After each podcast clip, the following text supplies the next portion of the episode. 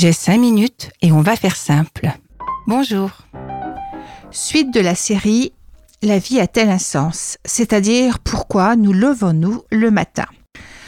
Dans les précédents podcasts, je vous ai parlé de ces sirènes, telles Ulysse, qui nous détournaient de nos objectifs, but ou sens. J'ai également parlé de nos incapacités à savoir ce que nous voulons, ne pas connaître nos désirs j'ai parlé du plaisir immédiat et de la procrastination.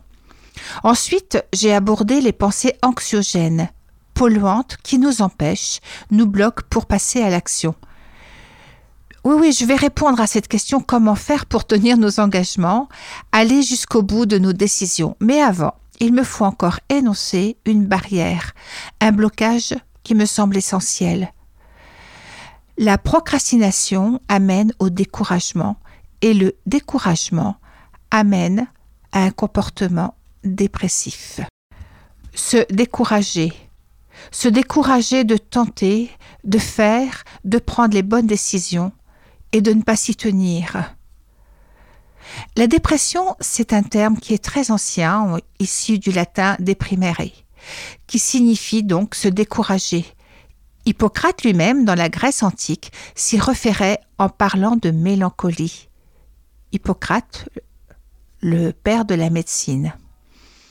La dépression, c'est une maladie, une maladie de la peur, de la tristesse, du découragement donc, après des situations d'échec.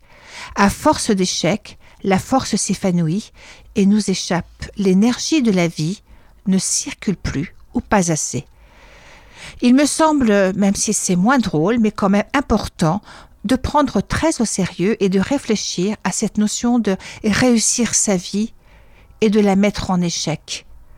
Qu'est-ce que je l'entends beaucoup ça dans la bouche? Je voudrais réussir ma vie. Ce matin, une jeune fille m'annonce du haut de ses 30 ans J'ai raté ma vie. Je suis nulle et triste de cet échec. Vous vous rendez compte, 30 ans, et avoir déjà cette notion d'échec de la vie, et tenter d'y mettre fin parce qu'elle n'a pas réussi à atteindre ses objectifs. Alors, elle est venue me voir avec un diagnostic de dépression. Qu'est-ce que la dépression? Et là, je rejoins les propos de Frank Lobvé lorsqu'il nous propose de visiter la dépression comme la dernière chance de s'exprimer. La dépression est une formidable route de secours car il est quelquefois impossible de décevoir le monde de décevoir le monde qui se trouve autour de moi. Et en fait, la dépression peut être une excuse socialement acceptable de ne pas y arriver.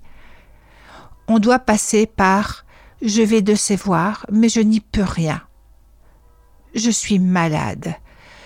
Pas acceptable dans notre société de ne pas avoir de projet. Hein et Franck Lobvet nous dit, et, et là vraiment je pense que c'est intéressant de s'y arrêter, tu n'es pas déprimé parce que tu ne réussis pas, mais parce que tu cherches à réussir. Tu n'es pas déprimé parce que tu ne réussis pas, mais parce que tu cherches à réussir. Tu cherches à réussir coûte que coûte. Alors, où se trouve l'intention Et surtout, pourquoi ça ne marche pas? Alors, nous pouvons remercier notre société d'élitisme, puisque les élites ne semblent pas se porter mieux que les cancres. Autrement dit, la dépression touche tout autant les plus que plus et les moins que rien. Qu'est-ce que ça veut dire que déprimer parce qu'il faut réussir? Eh bien, nous y voyons là l'obligation de réussite, et par là même l'obligation pose un problème de tension, de pression et d'hyper-efficacité. Un enfant qui a l'obligation de bien travailler à l'école, de rapporter une bonne note, une super note, eh bien il aura simplement que deux choix. Soit il aura une bonne note pour faire plaisir à son parent ou pour lui obéir, et puis s'il est bien trop émotif, il n'aura pas sa bonne note, émotif ou rebelle. Hein. Et en tout cas, c'est fichu pour lui pour un bon moment. Mais dans les deux situations, moi je me demande où se situe son plaisir, son désir à lui avoir une bonne note par nécessité de, résultats pour son, ses éducateurs ou avoir une bonne note qui peut être le résultat de sa motivation et de son plaisir d'apprendre, son plaisir de nourrir sa curiosité. Avoir un sens dans la vie ne va pas avec la notion de réussite de la vie. Je crois que la vie, elle s'en fiche.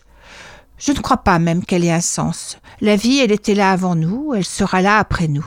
C'est nous qui lui donnons un sens, une direction, un regard où aller. On peut même envisager plusieurs sens, plusieurs regards. L'essentiel étant de vivre le voyage de l'existence selon nos propres aspirations. Alors, en conclusion, je ne vous ai pas encore dit les pistes et les réflexions nécessaires pour prendre les bonnes décisions, les meilleures pour nous, afin d'agir sans remettre au lendemain. Hmm, suspense, hein Allez, à la semaine prochaine, je vous retrouve. C'est Armel qui vous parle sur Radio Alpa 107.3.